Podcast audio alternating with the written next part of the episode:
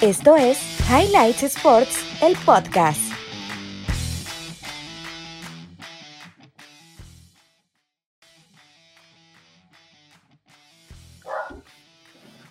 Hola, ¿qué tal? Bienvenidos a este primer intento de podcast, Highlights Sports, el podcast como lo denominaron el equipo de las altas cúpulas. Iniciamos esta aventura en este episodio piloto, probablemente el episodio número cero, en este primero de abril, en la Semana Santa, mi estimado René, que es una época de reflexión, una época de análisis, y eso es lo que haremos. Con nuestros nulos conocimientos futbolísticos, lo haremos como que le sabemos para tratar de, junto con ustedes, hablar de las cosas que más nos apasionan. Mi nombre es Fabio Zavala y en esta ocasión me acompaña el señor René García y me gustaría preguntarle de manera muy directa, ¿tenemos selección nacional para tener un buen papel en la próxima justa mundialista? Es una muy buena pregunta y ya iniciamos con este proyecto nuevo donde hablaremos de fútbol y quizá algunos otros deportes donde nos estaremos instruyendo gracias al señor Google. Entonces, pues, eh, contestando tu pregunta, yo creo, yo creo que sí. México tiene, no, eh, tiene el potencial y tiene las habilidades, tomando en cuenta que se jugará en Qatar, se jugará en diciembre, un mes totalmente atípico para, para un juego, eh, bueno, para un mundial México con los jugadores que van a llegar después de estos Juegos Olímpicos, con los jugadores que ya están en el primer equipo, tengo la sensación que sí, que tiene muchas probabilidades de México de llegar a ese quinto partido. Quizá no pasar de ahí, pero ya intentar competir, ¿no? Creo, que la pregunta más, eh, digamos, la, la pregunta más certera es, ¿te ilusiona este nuevo proyecto de selección nacional? Bueno, vamos a hablar un poco en contexto, ¿no? Se acaba de llevar a cabo el partido contra Costa Rica hace algunos días. Eh, los dirigidos por el Tata Martino le ganan 1 por 0 a una Costa Rica que me pareció este, que jugó con, con ciertas limitaciones. Me parece que esta Costa Rica puede jugar mucho mejor. Eh, la selección mexicana afronta como tal, con deficiencias también, no tienen un 9, gran problemática que se le presenta al Tata Martino, pero me parece que este proceso, el proceso del Tata Martino en concreto, me parece que hay cosas diferentes a comparación de otros procesos, ¿no? Si me preguntas concretamente qué es, no tengo ni la más remota idea, pero creo que es un proceso que tiene algo diferente, tiene algo los diferentes procesos mundialísticos pasados. Mi pregunta es, ¿si te ilusiona este, este, este proceso y tú sabes qué diferencias hay o estoy loco? Eh, no, no estás loco si se siente eh, una diferencia, ¿no? Eh, tomando en cuenta que también en el director técnico de la selección pasada era Juan Carlos Osorio. Era un don nadie que no le creíamos nada. Bueno, algunos no le creíamos lo suficiente, que al final lo hace extraordinario contra Alemania, pero una muy mala Alemania, ¿no? Yo sí te recuerdo, mi estimado René, que, usted el día cuando estábamos jugando, bueno, cuando la selección jugó contra Alemania, eh, tú lo querías candidatear para presidente de la República. Entonces, este, ahora me parece muy extraño que le digas un donati, ¿no? no, es que realmente, eh, pues de haber dirigido eh, en Estados Unidos y luego en Sudamérica para tener los, los puntos necesarios para llegar a la selección mexicana, yo lo miraba muy comprometido, ¿no? Al final termina llegando y, lo hace como le fue, ¿no? Eh, yo creo, y tu pregunta fue, ¿me ilusiona la selección? Ya no me ilusiona la selección. Después, muerto por dentro. no, sí, ya, ya, no. Tiene que ser el mundial para que exista ese, ese levantarse temprano, güey, e, ese de estar con tus amigos, ah, estar con tu familia. Lo, vas a hacer, ¿no? Sí, no, y ahí es cuando ya me empezaré a emocionar e ilusionar. Ahorita estoy en un punto donde, híjole, creo que me tengo que esperar un poco pero sí, eh, viéndolo objetivamente, no es ilusión, es percepción, que creo que México tiene un buen plantel para ir a competir al Mundial de Qatar. Entonces, eh, con los que saldrán de esta olímpica, con los jugadores que se están consagrando en Europa, con un Jimmy Lozano, eh, un Jaime Los, ¿cómo se llama este? Irving Lozano que lo está haciendo muy bien, es el Tecatito Corona que podría dirigirse al Chelsea y Raúl Jiménez que esperemos que se componga como tal. Y pues hay que tomar en cuenta también al Chicharito Hernández, porque el máximo anotador en la historia de la selección se puede terminar metiendo, cosa que eh, es complicado, pero todavía puede. Eh, le tiene que llenar el ojo al Tata Martino, que hasta la fecha no lo quiere por nada del mundo. Ahora, hay que recordar que pues, ya tiene más de 33 años, ¿no? 33. Eh, el señor Javier Hernández. no todos son Slatan, hay que, no todos son Luis Suárez que todavía pueden darse el lujo, ¿no? Eh, creo que, pero sí hago la mención aquí, si hay una selección, México no se puede dar el lujo de desprestigiar a, un delantero por su edad, es decir, pues creo que, que, si el tipo presenta eh, buenas bases y, rompe la liga, hay que recordar que todavía quedan este, casi dos años para el Mundial en turno de Qatar, ¿no? Eh, en Qatar, bueno, este, que falta pues todo lo que este año y todavía va a faltar este, lo que resta del otro año, porque como bien lo mencionas, estimado René, vamos a estar viendo actividad mundialista este, pues dentro de hasta diciembre del 2022 que se va a llevar a cabo la, justa mundialista. Sin embargo, me gusta esta parte, a diferencia de lo que mencionas de la era de Osorio, donde no tenías ni idea de quién iba a jugar en qué posición, que era algo que, que, muchos eh, estuvimos este, en contra en esta selección me parece que está definido que no se va a mover de un 4-3-3, me parece que ese va a ser, eh, y ese va a ser la alineación contra cualquier selección que se le presente, y me parece que de momento son Irving Lozano, eh, Jesús Tecatito Corona y nueve más. ¿eh? Me parece que por ahí ya está tratando de definir quién va a ser el, el cuadro titular. Me parece que Jiménez también eh, estaba dentro de esa tripleta segura, inamovible, pero bueno, tenemos esta parte, no sabemos si va a llegar y, si en caso de que se recupere puede llegar a ese, a ese nivel, estamos mucho a la expectativa. Pero me parece increíble esta parte de cómo está haciendo la competición interna, o sea, la competencia interna para ganarse un, un puesto. Parecería por ahí que Ochoa podría meterse como el candidato ideal para ser el portero por tercera ocasión consecutiva titular de, un mundial. Sin embargo, ha probado con Talavera y Talavera parece que también le puede ahí dar este, pelea. Me parece, René, que ahorita vamos a hablar del tema de los Olímpicos, pero me parece que todo se va a definir por quién se decanten por este, quién va a ser el portero que van a llevar a los Juegos Olímpicos. Me parece que por ahí, al momento de que se revele el nombre, podamos darnos una idea de quién va a ser el, el titular en Qatar 2022 pero lo demás se mueve, ¿eh? Ni Héctor Herrera tiene un lugar asegurado y eso que juega en un equipo LTA. Oye, eh, tomando en cuenta esto, sí, ¿eh? va a ser el premio de consolación eh, llevarlo a los Juegos Olímpicos, que qué buen premio de consolación, y sobre todo si puedes llegar y puedes eh, disputar para estar dentro de las preseas, que más adelante estaremos platicando acerca de la selección olímpica, pero sí, Ochoa lo que ha dado en los dos mundiales anteriores, la verdad ha sido extraordinario y creo que tiene esa plusvalía y hasta cierto punto tiene un poco más de peso eh, por la titularidad. Eh, Ochoa también eh, llegará a los 36 años, tampoco es una edad tan avanzada para ser portero. creo que está más por ese lado. Talavera sí es mayor que Guillermo Ochoa. Tiene 35 o 37 en este momento. Exactamente, entonces llegaría a los 38 para el próximo año. Siento que por eso la edad de Ochoa, que que por más que pase el tiempo seguimos diciendo Ochoa y Ochoa y Ochoa, pero es que debuta muy joven. Entonces, por eso lo hemos estado viendo tanto tiempo dentro de la selección. Y, pues ahora yo creo que le va a tocar jugar su tercer mundial o cuarto, jugarlo titular, el tercero, ¿no? Eh, el, anterior, el anterior no lo jugó, eh, el del 2010. entonces, pues hay que ver. La, la, bronca es que me parece que el tipo va sí o sí, a menos de que se lesione o pase algo. O sea, el tipo va. La bronca es que no sabemos si va a titular todo pareciera indicar que Francisco Guillermo Ochoa va a ser el portero titular. Tiene crédito para hacerlo, pero hay que entender esta parte del por qué nos llena tanto el ojo el Tata Martino, eh, esta parte de su experiencia europea, eh, que ha jugado también con otras selecciones sudamericanas, dirigió una Argentina complicadísima, con un vestidor complicadísimo como el argentino, el Barcelona, eh, ha jugado en la MLS, o sea, el tipo ha rodado por todo el mundo y pues ha sabido eh, adaptarse a circunstancias futbolísticas que demandan eh, pues la región, ¿no? Entonces, esta parte me parece que lo vemos reflejado eh, en sus declaraciones y, demás. O sea, me parece muy, hasta, hasta cierta parte, no creo que peque, pero siento que es muy directo, muy franco, y creo que nosotros no estábamos acostumbrados a tener un técnico que fuera así de franco y tan sincero, ¿no? De repente se le pregunta por Carlos Vela cuando él, entre comillas, no tendría que ver en la decisión olímpica de la selección.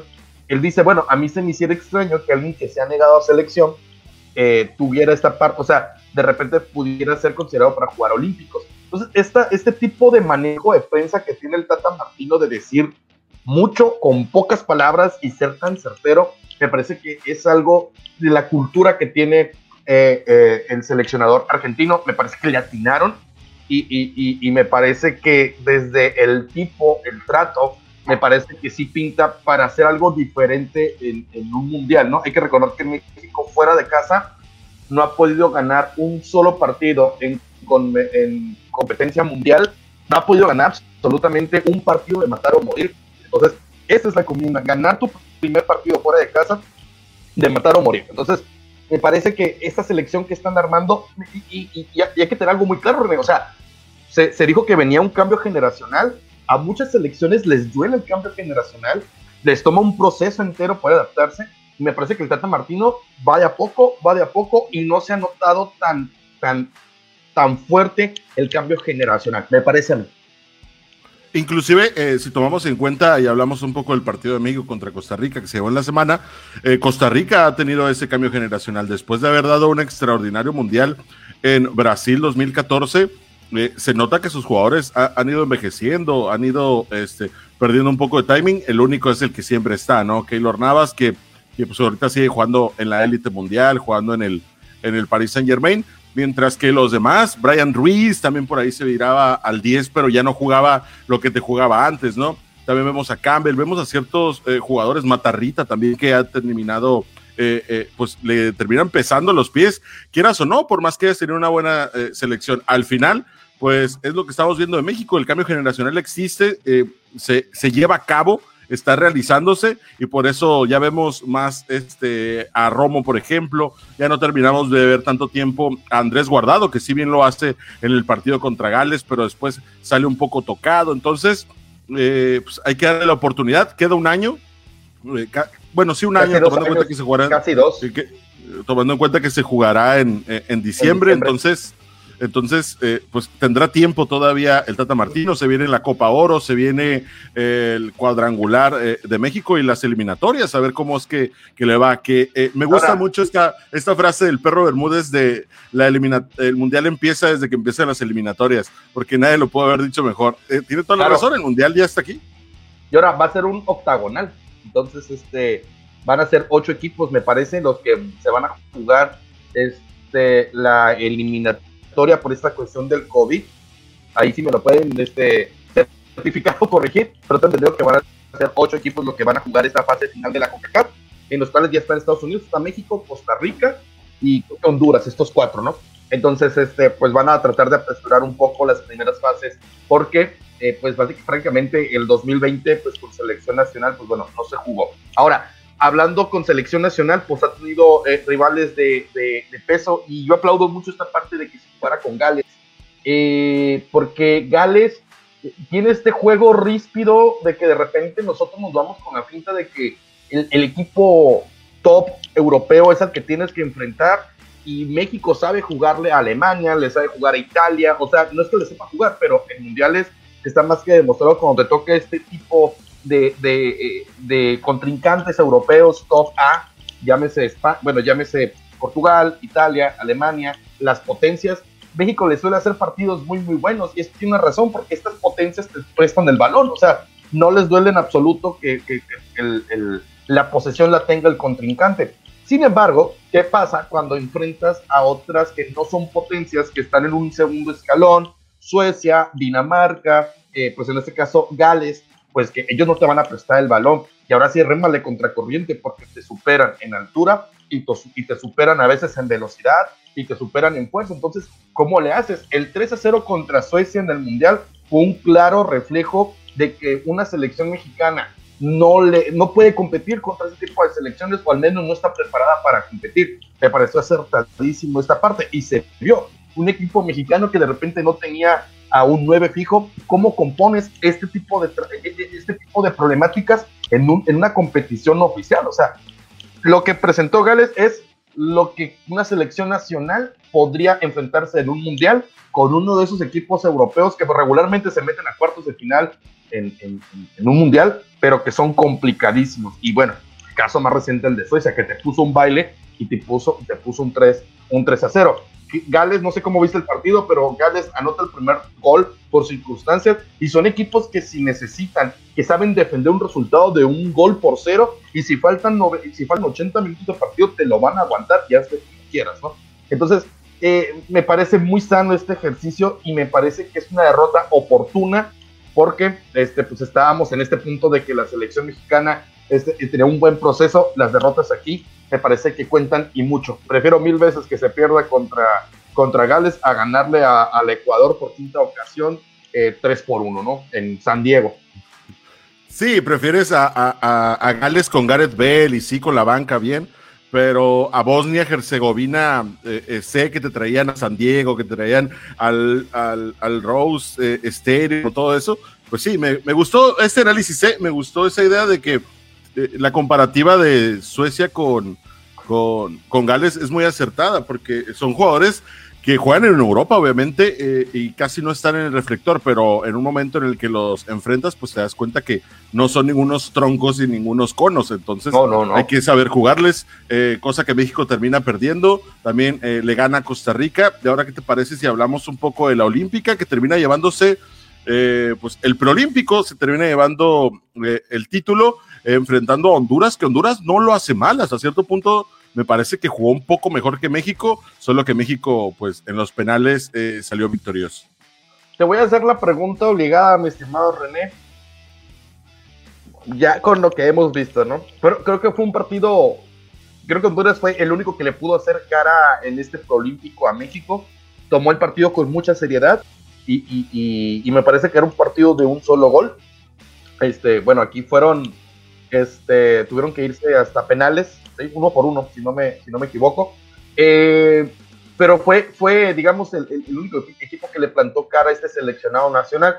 Y, lo celebro porque a final de cuentas, pues tenemos que ver de qué está hecha esta, esta selección. La pregunta es, antes de hablar del partido contra Honduras, que me pareció que es un partido equilibrado, cualquiera se lo pudo haber llevado, aunque eh, de haberlo perdido México, creo que hubiera pegado mucho en lo anímico, eh, porque a final de cuentas, por más que haya obtenido el boleto, ya imagino la prensa, a nosotros hablando de que, de que las dudas que, que pudiéramos poner sobre la, sobre la mesa en la actuación futura de la selección mexicana sub-23 o sub-24 que va a enfrentar a Tokio. Pero la pregunta como tal, mi estimado René, ¿para qué está esta selección? Hay, hay muchas opiniones, hay opiniones divididas. Hay unas que dicen que, que no va a lograr absolutamente nada teniendo en comparativa esto de Londres 2012, yo siento que es un competidor obligado eh, a que lo tienes que vencer si es que te lo vas a enfrentar en, en, los Olímpicos, en el certamen de fútbol. Pero ¿te ilusiona esta selección? ¿Crees que va a poder lograr algo interesante en los Olímpicos? Y si es así, ¿hasta dónde va a llegar? Tomando en cuenta el antecedente de, de, Londres 2012 que lo hace extraordinario México, y hay algunos que decían que no iba a, no iba a llegar a ningún lado, que iba a, a, quedarse ahí como participante regular, ¿no? México se termina convirtiendo en campeón esa vez, y yo creo que a partir de ese campeonato de México que demuestran que tienen la capacidad, que demuestran que tienen la capacidad, eh, pues eh, México ya está obligado a competir como un eh, campeón, eh, eh, campeón que, o sea, como algún como Brasil compite, como Argentina compite, o sea, ya eres, ya fuiste campeón una vez, quiere decir que puedes competir. Sí, o sea, me refiero a, por ejemplo, venía esta, este debate, ¿no? Y te dicen, México está obligado a ganar. No, no está obligado a ganar. No. Sin embargo, creo que eres, ya te metiste, ya comes en la mesa, pues, de campeones, ¿no? O sea, ya no eres nuevo en este punto y creo que eres un competidor a vencer. O sea, si tú, por ejemplo, este, eres, no sé, este, Honduras y te vas a enfrentar a México, pues lo tienes que vencer. O sea, sí o sí, porque es un equipo que te puede dar cierto dolor de, de, de, cabeza. Ahora, hay una cuestión aquí, René, que me parece importante eh, resaltar. Eh, este proceso me, me parece muy parecido al proceso olímpico del 2012 por ahí hubo este, una polémica ahí, me parece que hasta cierto punto barata, ¿no? De decir que México ganó por accidente este, la medalla de oro. Eh, me parece que haber arrasado, ganar el Panamericano, ganar el Preolímpico, ganar Tulón y ganar en este caso los Olímpicos, me parece que no se puede dar por accidente en lo más mínimo. O sea, desde, ningún punto de análisis se puede estimar que fue un, accidente. Y volviendo a este proceso, me parece que tiene que ver mucho en que le atinaron bastante bien o, supieron elegir inclusive de manera quirúrgica a los, a los, a los refuerzos. Y aquí la pregunta, la pregunta viene, es, ¿te ilusiona esta parte? ¿Crees que puedan? Yo, por ejemplo, te voy a compartir, ¿no? Yo no creo que se vuelva a repetir el oro en, en, en, Tokio 2020, porque se le va a llamar, pero creo que sí va a llegar a semifinales y me parece que sí puede o tiene capacidad este, para poder llevarse la medalla de, bronce. No sé si es muy elevada mi apuesta, pero me parece que sí, o sea, sí se mete en el medallero, me parece que sí puede competir, tiene con qué. Hay que ver las elecciones con las que se va a enfrentar, ¿no? O sea, también está bravo el torneo. Está Alemania, está Brasil, está Argentina, está España, está Francia. Una Francia que me parece que es la favorita porque tiene una de las mejores generaciones eh, juveniles en la historia del fútbol actual y no va a ir con y no va a ir con esta selección, sino pues va a ir con alguna otra selección alterna, dado que también hay competencias europeas en selección mayor, pero me parece que México sí puede hacer un, un, buen papel. No sé si tú te quieras arriesgar a que se va a repetir el oro olímpico con esta selección. No, eh, completamente de acuerdo contigo. Creo que este. ¿Me oyes? ¿Sí me oyes, va? Sí, te escucho, te escucho. Ah, ok. Otra vez. Creo que estoy completamente, mejor dicho, estoy completamente de acuerdo contigo. Creo que México estará por ahí compitiendo, sí, dentro de, de, de, de las preseas y todo esto, pero no lo veo como, como firme candidato a ser campeón cosa que pues eh, es lo que terminará ocurriendo. Ojalá que sí México sea campeón y se lleve el oro por segunda vez y todo lo que tú quieras, pero hay que ser completamente realistas y si Honduras te puso en algún predicamento en algún momento, porque recordamos que Honduras iba ganando, entonces hay que aprender un poco de eso y hay que darse cuenta y aterrizar dónde están las posibilidades de México. México eh, se va a meter ahí, yo creo que sí podría disputar por el, por el bronce mientras que hay selecciones bastante difíciles. Está por ahí Alemania, está España, está Japón, Francia, Rumanía, está Nueva Zelanda, Egipto, Costa de Marfil, Sudáfrica, Australia, México, Honduras, por cierto, Brasil. Egipto, este, Salah levantó la mano y dijo, yo quiero estar como refuerzo en esa selección egipcia, ¿no? Entonces, eh, imagínate la talla de, del, del, refuerzo ¿no? que va a tener pues un jugador top ah, eh, hoy en día, ¿no? Entonces, eso nos lleva a pensar quiénes van a ser los refuerzos. Eh, primero te voy a hacer la pregunta, René. ¿En qué posiciones? Ya, miraste el Prolímpico. Ya te, ya te, ya te chutaste el, contra Puerto Rico. Ya te chutaste contra Estados Unidos. Ya te chutaste contra, no me acuerdo contra qué equipo jugó, pero ya miraste Honduras y miraste Canadá, este, Honduras. ¿Cuáles, en qué posiciones ves una deficiencia? Eh, porque e, el ejercicio es complicado, ¿eh? Yo no quisiera ser el Tata Martino y quisiera ser eh, eh, Jimmy Lozano. Claro está que si me pagaran lo que les pagaran a ellos, pues tal vez sí quisiera hacer, ¿no? Pero, o sea, esta chamba de, de, porque se tiene que poner de acuerdo, ¿no? Esta competición olímpica se va a cruzar con Copa Oro y se va a cruzar también, bueno, pues concretamente con Copa Oro, ¿no? Y en Europa también se va, se va a cruzar con, con, la, Eurocopa, ¿no? Entonces, aquí la pregunta es, tú, unas que tú ya que viste esta, este, este prolífico, ¿en qué posiciones crees que estaría a todo dar tener un refuerzo? Son tres. No, definitivamente la delantera, ¿eh? La delantera México es necesario que tenga un centro delantero nominal. JJ Macías está ahí y ojalá fuera el JJ Macías de León no el de Chivas, porque el de Chivas, la verdad, está muy. Eh, fue una actuación medianamente lamentable, ¿no? Para que tu campeón goleador del torneo haya sido Sebastián Córdoba, que no es delantero, es volante, mediocampista, puede jugar de media punta. Eh, eh, se habla mucho de ti, ¿no? Que necesitas verdaderamente un centro delantero. pero también tiene que ver que lado, no jugó de titular en varios partidos, ¿eh? Porque no tenía el nivel para jugar, ah, yo creo, ¿no? Ahí de repente este, pero bueno, sí, o sea, se espera, creo que es el jugador que más se espera, ¿no? Por este, por este gran torneo que tuvo contra León. Bueno, tú dices que un delantero, ¿qué más? Un delantero, eh, un centro de contención, que te digo que va a ser Luis Romo, el contención que va a ir con la selección olímpica. Casi, casi te lo firmo. Y me pareció que Jurado no lo hizo mal. eh, pero sí necesitas alguien de experiencia. Llevo Talavera. Sí, bueno, yo creo, este, así, eh, sí, o sea, pudiera en Malagón. Hay que recordar, bueno, cómo les fue en el 2012, a qué refuerzos atinaron. Hay que recordar que diferencia de, del Prolímpico, o bueno, de la selección olímpica del 2012, hay que recordar que, pues básicamente, muchos ya tenían como cierto recorrido, pero no todos eran titulares en sus equipos.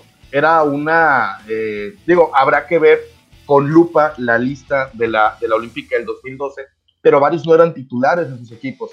Hoy en día es diferente la cosa, ¿no? Me parece que el 90% de esta selección, de este preolímpico, ya selección olímpica, pues son ya titulares y son referentes en, sus equipos. O sea, Antuna, Macías, este, Angulo, este, Johan Vázquez, eh, Mayorga, eh, mm, Malagón, eh, Córdoba, o sea, todos, absolutamente todos son titulares en sus equipos. Luis Romo, que pudiera, que creo que también da la, edad. Aquí que, ah, ojo con esto, Luis Romo no, no da la edad perfectamente para poder ser parte de esa, de esa, de esa selección.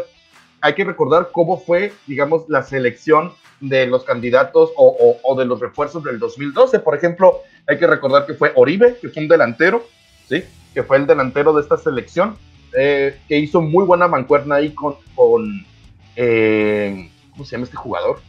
Eh, se me olvida, con, con, con, el de Chivas, que no recuerdo ese momento, llame Marco Fabián.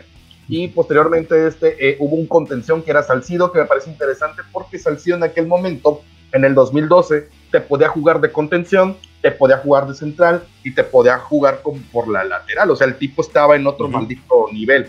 Y tenías un portero con experiencia como era eh, Jesús Corona, ¿no? Si algo podemos aprender de ese olímpico o de esa selección olímpica es que tiene que ser la columna vertebral.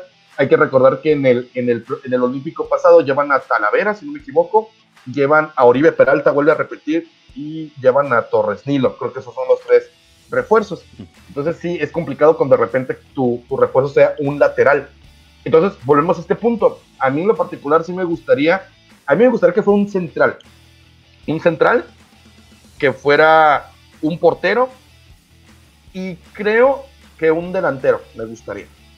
Me gustaría. Ahorita las televisoras están barajeando por todos lados nombres, que creo que va a ser el debate de aquí hasta que no se publique la lista.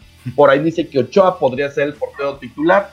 Me parece que Ochoa va a ser el elegido para la Copa Oro y me parece que va a ir, eh, a mí me encantaría que fuera Talavera. Talavera eh, es un portero aguerrido, sale, sabe jugar muy bien el área chica y el área grande, es, es, un tipo que no le tiene miedo y tiene mucha hambre de demostrar que, creo que no, que no se le ha hecho justicia a su trayectoria, ¿no? Y es un gran portero con muchas garantías. Entonces me parece que Talavera, ahí estoy de acuerdo contigo, que Talavera tendría que ser, porque te da esa salida, te da ese liderazgo, eh, y porque de, de, ahí, de Ochoa o Talavera, no veo a otro que podría eh, tener ese, esa, esa responsabilidad tan marcada, ¿no?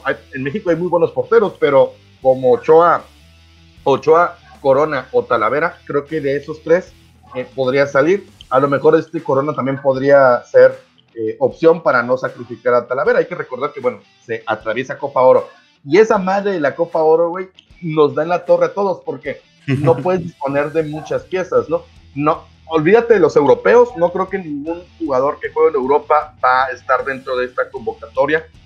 Eh, se hablaba que querían a, Chucky Lozano. Lozano en este momento no creo que el Napoli lo preste para jugar los Olímpicos. De hecho, ningún club europeo va a prestar en esta casa.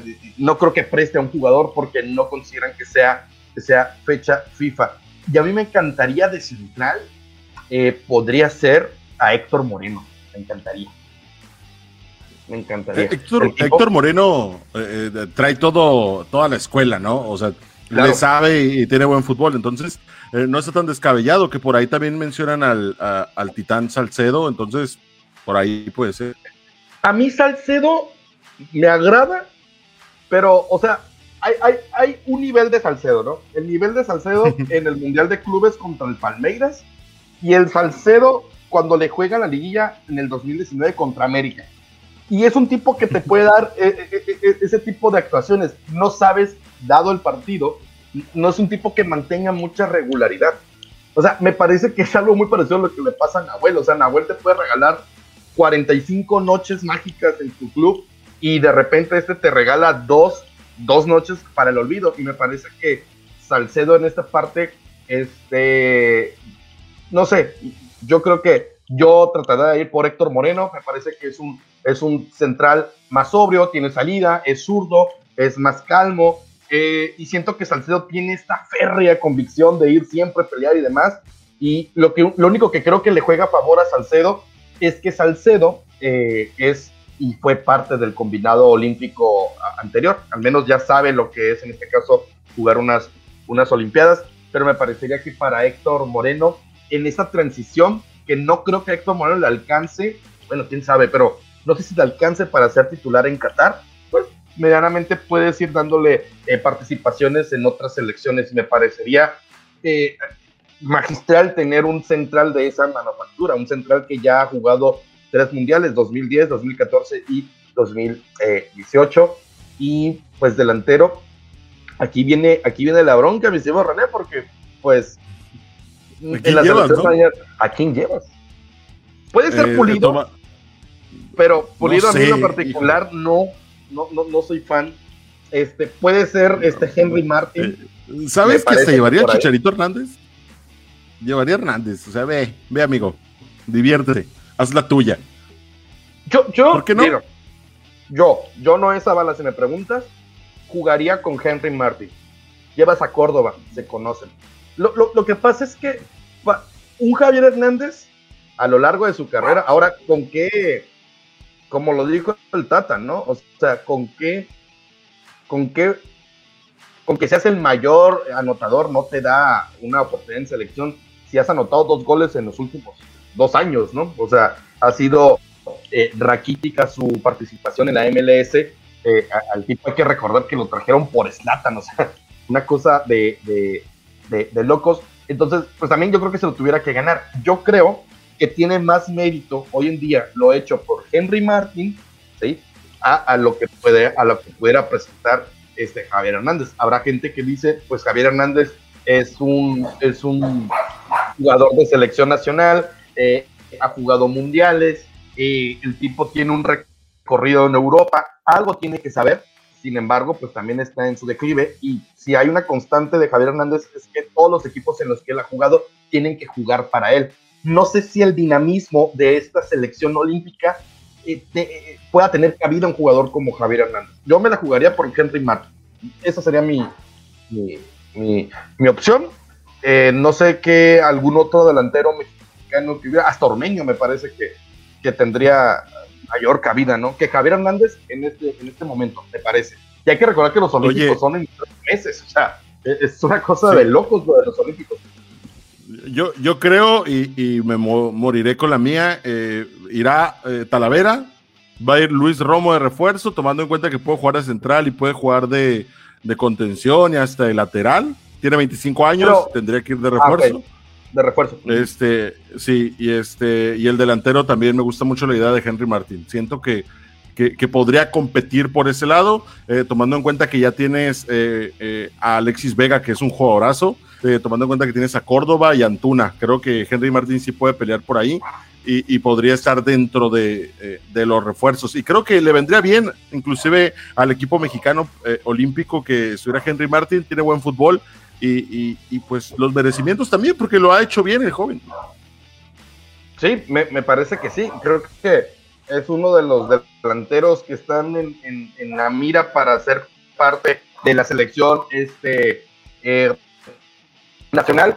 Y pues no sé, me parece que por ahí yo me moriré como todavía, un central, eh, me pareciera que un portero y un, un, delantero. Me parece que ahí la contención con Charlie, con Charlie Rodríguez me parece que es no hay mejor, este, no hay mejor contención que él, lo hizo extraordinario en este preolímpico y fue una de las mejores, este, de las mejores actuaciones en todo lo que fue este preolímpico. Hay que recordar también que es un preolímpico y no sé si van a tener partidos de preparación eh, antes de cruzar, antes de hacer la, la, concentración. Me parece a mí que acabándose el torneo este de la Liga MX, que vamos para allá, me parece que por ahí este, eh, se va todo el seleccionado nacional y se van a ir a Europa para hacer alguna gira y posteriormente ir a Japón. Me parece que por ahí por ahí puede dar. Y la pregunta que te quiero hacer antes de cerrar el tema, ¿Estados Unidos pecó de soberbia, mi estimado René? Estados Unidos, eh, yo creo que es un fracaso rotundo, tomando en cuenta que desde el Mundial pasado tampoco asistió a Estados Unidos. Entonces, se tienen que, eh, se tenían que jugar un poco la dignidad con la posibilidad de llegar a los Juegos Olímpicos inmediatos. No lo termina logrando. Y muchos eh, que le saben a este tema dicen que fue más culpa de, la gente de pantalón blanco, de pantalón largo, mejor dicho, ah, que porque no supieron no, pantalón largo, que no supieron, este, no supieron, eh, pues, buscar a los jugadores eh, que podrían estar dentro de esa selección y podrían competir. Nunca imaginaron que Honduras eh, fuera un equipo y jugara como lo hizo, ¿no? México que sí lo tenían un poco más visualizado, pero Estados Unidos, en vez de ir por jugadores que sí, no, no los que juegan en la Juve, no los que juegan en el Barcelona, no los que juegan en, en, la Bundesliga, pero sí puedes si puedes buscar unos que, estén disputando por allá. Hay muchos estadounidenses regados que creo que dan la edad, que inclusive la otra vez lo estaba escuchando y eran más de 23, eh, tomando en cuenta los de equipo, equipos top. Eh, pues buscas 15, ¿no? 15 que, los equipos sí te los permitan eh, traer a jugar el preolímpico. Entonces, al final Estados Unidos cree que con lo que tiene la MLS le va a alcanzar. No fue así y, pues termina quedándose Juegos Olímpicos la, grande bronca de Estados Unidos es su calendario, que es diferente a lo de todas las ligas habidas y por haber. Es un calendario que se juega a, a desatiempo a comparación de las otras ligas.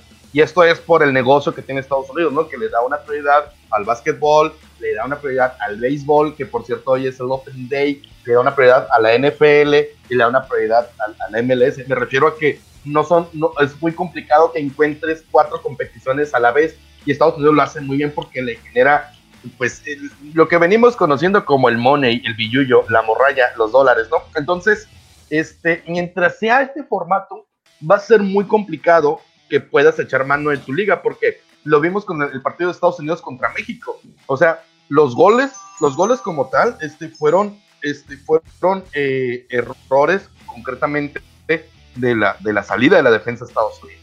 Entonces, me parece que, que ahí este, esta, esta, falta de ritmo que puedan tener, pues les juega en contra, ¿no? Por eso es lo que se critica porque estamos este, nominando a, a Pizarro, pues estamos nominando a que también pudiera conocer Pulido, si no juegan desde octubre, o Jonathan Dos Santos, ¿no? Esta falta de competición de calendario les juega mucho en contra de los jugadores de la MLS. Entonces, pues es, es, es complicado de repente.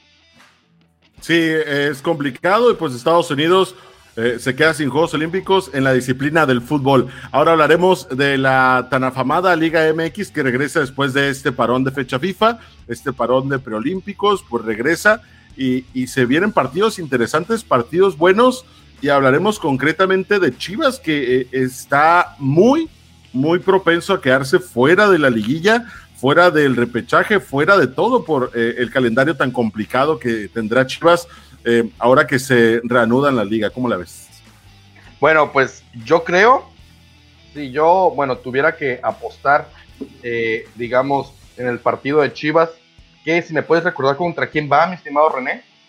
Claro, te voy a decir eh, completamente el calendario para culminar Chivas el torneo. Chivas juega contra Santos en la jornada esta, jornada número 13. Luego juega contra Cruz Azul. Después Chivas se enfrentará a Cholos en un equipo difícil.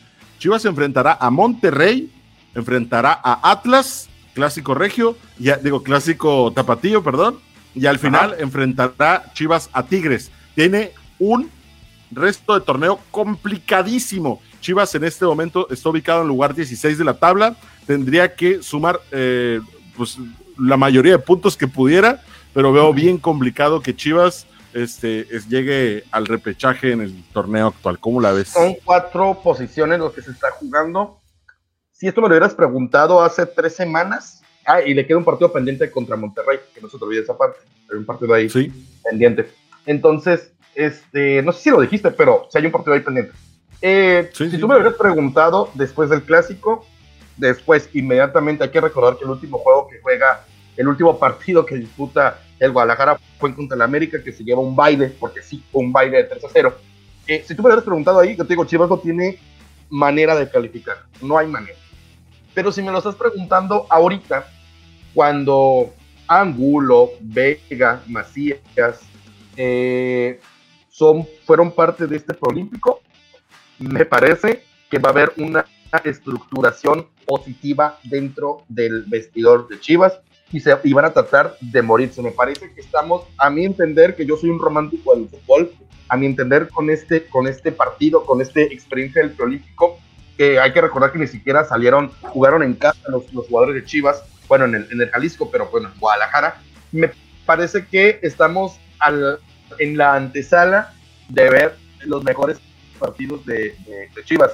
Y, y no, no sé, ¿no? A lo mejor vamos paso a paso, pero creo no es favorito para ganar a Santos, que Santos está dando un buen torneo, pero me parece que si Chivas le gana a Santos, no me parece que sea posible. Me parece que Chivas va a ir con todos estos cuatro partidos y creo que le va a alcanzar para meterse en el lugar 12 o en el lugar 11. No creo que no le, no le va a alcanzar para más. Estamos en un torneo, René, que hace cinco jornadas el Atlas era el último lugar y hoy está en sexto de la tabla. Entonces, si eso es posible, cualquier cosa es posible. me parece que eh, con todo esto del Prolímpico el, el, el, club más beneficiado fue Chivas por ese factor anímico. Me parece que sí.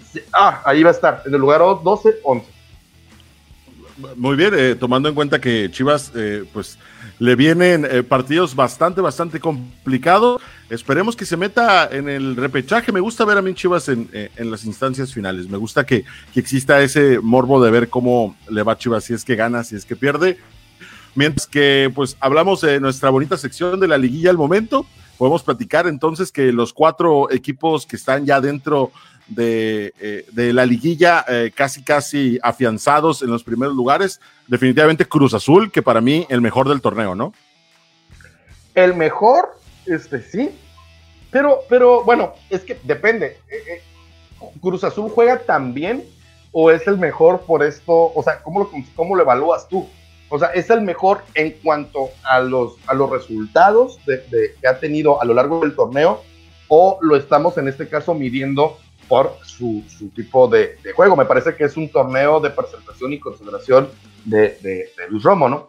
Porque hay que recordar que si América no hubiera tenido este incidente con Atlas, América pues en este momento sería líder y tendría el mismo número de partidos, me parece, tendría el mismo número de partidos eh, pues ganados al igual que, Cruz Azul. Me parece también que tiene, Cruz Azul tiene esta comparativa de lo que le pasó en el torneo pasado, ¿no? En la forma en la que fue humillado y por eso en el contraste resulta, eh, resulta agradable este, este Cruz Azul y que ha ido contra viento y marea, que inició muy mal y que posteriormente este se le puede evaluar a comparación de. Pero tú cómo lo evalúas? ¿Lo evalúas en cuestión de su juego o de sus resultados? Pues eh, resultados y el desarrollo del juego. O sea, a mí me parece que Cruz Azul juega muy bien a la pelota. Desde que las primeras jornadas hubo un poco de, de, de, cuestionamientos ¿no? hacia Cruz Azul porque no lo hacía bien, porque decían que jugaba como el Puebla, que jugaba bastante mal. Al final termina eh, haciéndolo de mejor manera con 10 partidos ganados casi casi consecutivamente. Entonces, hay, hay un eh, récord, ¿no? Que se busca romper por parte del Cruz Azul. Sí, por los eh, partidos ganados consecutivamente. Por el otro lado, o no perdidos, mejor dicho. Por otro lado está el América, que siento yo que también está dentro de, obviamente los números está dentro de los mejores, ¿no? Es el segundo mejor, eh, tomando en cuenta lo del Atlas, pero siento que el América, pues la neta, eh, igual que Cruz Azul, pero tardó más tiempo en arrancar la máquina de América que lo que hizo Cruz Azul, porque Cruz Azul empezó a jugar, sí, empezó a jugar muchísimo mejor antes que América, y América ahora lo hace bien, eh, bastante compacto atrás, con, con, idea de juego, ya está demostrando eh, más o menos cuál es el estilo de juego que disputará en la liguilla. Ahí está eh, la complicada para Santiago Solari, a ver cómo le va en la liguilla, que son partidos ya de eliminación directa, tomando en cuenta que el partido de vuelta y el de ida, no hay público en ciertas plazas de México, entonces hay que, hay que visualizarlo de esa forma. Ahora, eh, yo creo eh, que eh, América está ahí también, ¿no?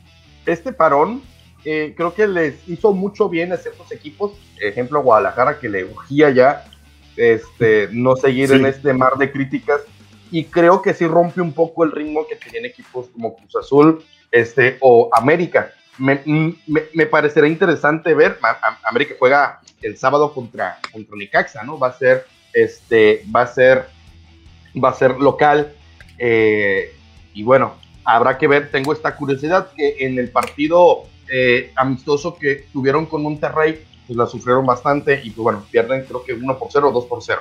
Entonces, creo que los únicos dos equipos que ya se metieron de lleno entre los primeros cuatro, creo, son Cruz Azul y América. Creo que ya de ahí de los lugares 1 y 2, bueno, no los saca porque eh, Santos es el tercer lugar, pero está a 7 puntos de América y está a 9 puntos de, de, Cruz Azul, ¿no? Creo que este torneo se va, se va, como te lo decía hace algunos días, eh, el liderato va a caer después del partido América Cruz Azul. Creo que ahí se va a definir porque se llevan por dos puntos, ¿no? Entonces, eh, esta parte es lo que celebras del fútbol, ¿no? Que sea así, que sea eh, competitivo de inicio a fin, que algunos equipos se lo tomen tan en serio, y este, porque los demás del 3 al, al, 12, me parece que se está, va a estar moviéndose.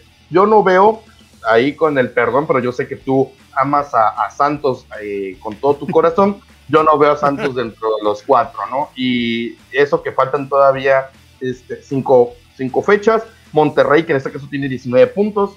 Eh, Monterrey tiene la nómina para poder quedarse dentro de los cuatro. Y Toluca, que también viene jugando bien.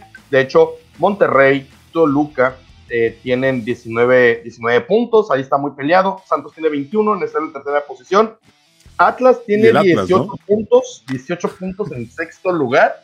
Que por ahí me platicaba René que este que aunque Atlas en este caso este, esté ahí, por esta cuestión del cociente se queda en último lugar, no habrá manera de que puedan pasar a la liguilla, ¿no? Exactamente, aparte de la multa tendría que eh, pagar con ausencia dentro de la liguilla porque eh, pues eh, es parte del contrato, ¿no? Es parte de lo escrito ahí en la letra pequeña de que si quedas en los últimos lugares y tienes que pagar multas, dependiendo de qué lugar quedes, es la multa que pagarás, pues aparte te quedarías fuera de la liguilla. Atlas que en lo menos que está pensando es en entrar en liguilla. Atlas lo que quiere es eh, pues, no pagar esos, ciento, esos 120 millones de, pesos. Entonces, eh, pues ahí está compitiendo y con puntitos regalados y todo lo que quieras. Pero pues ahí está el equipo de, Jalisco. ¿Esos cuántos son en dólares? Se morren, ¿eh? 6 millones de dólares. 6 millones de dólares. Sí, y, eh, es que recordémosle a la gente, si es que alguien escucha esto, eh, que son tres multas diferentes. Hay una que es de 120 millones de, pesos, hay otra que es de 50 millones y creo que la otra es de 25, dependiendo de cómo estés ubicado, ¿no? Eh, si eres Atlas o eres Mazatlán o eres San Luis o eres Necaxa, Juárez, están en esas posibilidades, sobre todo si eres Juárez, que yo creo que es de los que menos posibilidades tiene. Va a pagar multa, ¿no? Va a pagar multa. Sí, uh, Juárez ya debería estar vendiendo a Marco Fabián para, para solventar un poco la multa. No se sabe si va a ser de 50, de 25, de 75 o 120, pero Juárez ya. Mira, de momento, los últimos tres lugares, sí, los últimos tres lugares, Juárez, Necaxa y Guadalajara. Me parece por ahí, pero no es por los lugares, es por el cociente, ¿no? Sí, es por el cociente que pues ahí es como se muestra al final que esto del cociente siempre me ha parecido algo, ah, horrible, innecesario, ¿no? debería descender los dos últimos y va bye, o sea, eso debería ser. No, o el, pues último, o sea, el último, o sea, eh, no tienes infraestructura, ya no tienes una, liga de, de, ascenso y no te garantizaban, aunque la tuvieras, no te garantizaban que tres pudieran subir, pudieran cubrir las plazas y esto se convertía en un club de cuervos, este, región 4, ¿no? Es una cosa de locos y por eso andaban comprando por ahí este, plazas. Pero ojo, porque está le relinchando el potro, ¿no? Entonces, cuidado con el, potro, cuidado con el potro, porque puede cualquier momento, ¿sabes qué? Te llamabas Atlas, ¿no? Y, y, de repente por ahí pudiera, pudiera que. Ahí está el rumor muy fuerte que Querétaro pudiera convertirse posteriormente a, Atlante. Digo, es un rumor que ya se ha ido apagando, pero conforme vayamos avanzando en las, en las últimas fechas de este torneo de Liga MX, por ahí, mira, el relinchar del potro. Nada más ahí te lo eh, que, que, estaría bien, inclusive ya el estadio de que era el Cruz Azul, el estadio azul, se convierte en el de en el del Atlante y ya se están moviendo el teje y maneje. Recordemos que también Supuestamente iba a haber ya 19 equipos de fútbol mexicano, para este año ya serían los 20, pero existe el Veracruz y entonces por eso este, tuvieron que bajarle a 18 otra vez. Eh, que ya eran 19 equipos, no sé si lo recuerdes, eh, el Veracruz al final termina desafiliado y demandado por todos lados, por eso vuelven a los 18 equipos, pero a, la postre supuestamente deberían de ser dos los equipos que podrían subir y entre ellos eh, se manejaba un poco que sí, que el Atlante, el Zacatepec, había equipos que están buscando la posibilidad. También depende de la liga de expansión, eh, cómo se maneje y, cuáles sean los premios para los ganadores, porque supuestamente sí puedes ascender, pero uno de los eh, descendidos no tiene que pagar. Es un choro ahí, ¿no? pero pues quién sabe, me gustaría ver el Atlante otra vez para que el señor Toño de Valdés feliz.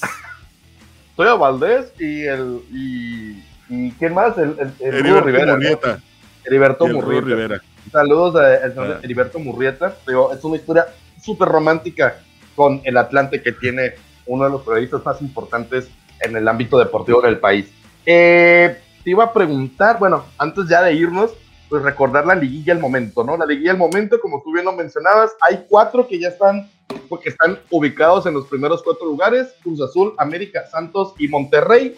Me parece que nadie va a sacar a Cruz Azul y América. Tengo este pequeño morbo por saber cómo van a actuar después del parón que tuvieron de casi tres semanas, dos semanas. Entonces, pues habrá que ver, ¿no?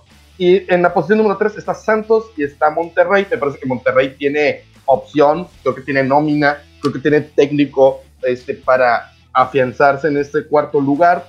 Sin embargo, del 4 al 8, ahí se están disputando los puntos, ¿no? Entonces, en los primeros cuatro, América, Cruz Azul, perdón, Cruz Azul, América, Santos, Monterrey. Y del 5 al 12, mi estimado René, el Toluca, que cuidado con el diablo, el Atlas, en el sexto lugar. En la séptima posición, el Puebla, que mira, ya va por segundo torneo consecutivo haciendo ahí medianamente bien las cosas.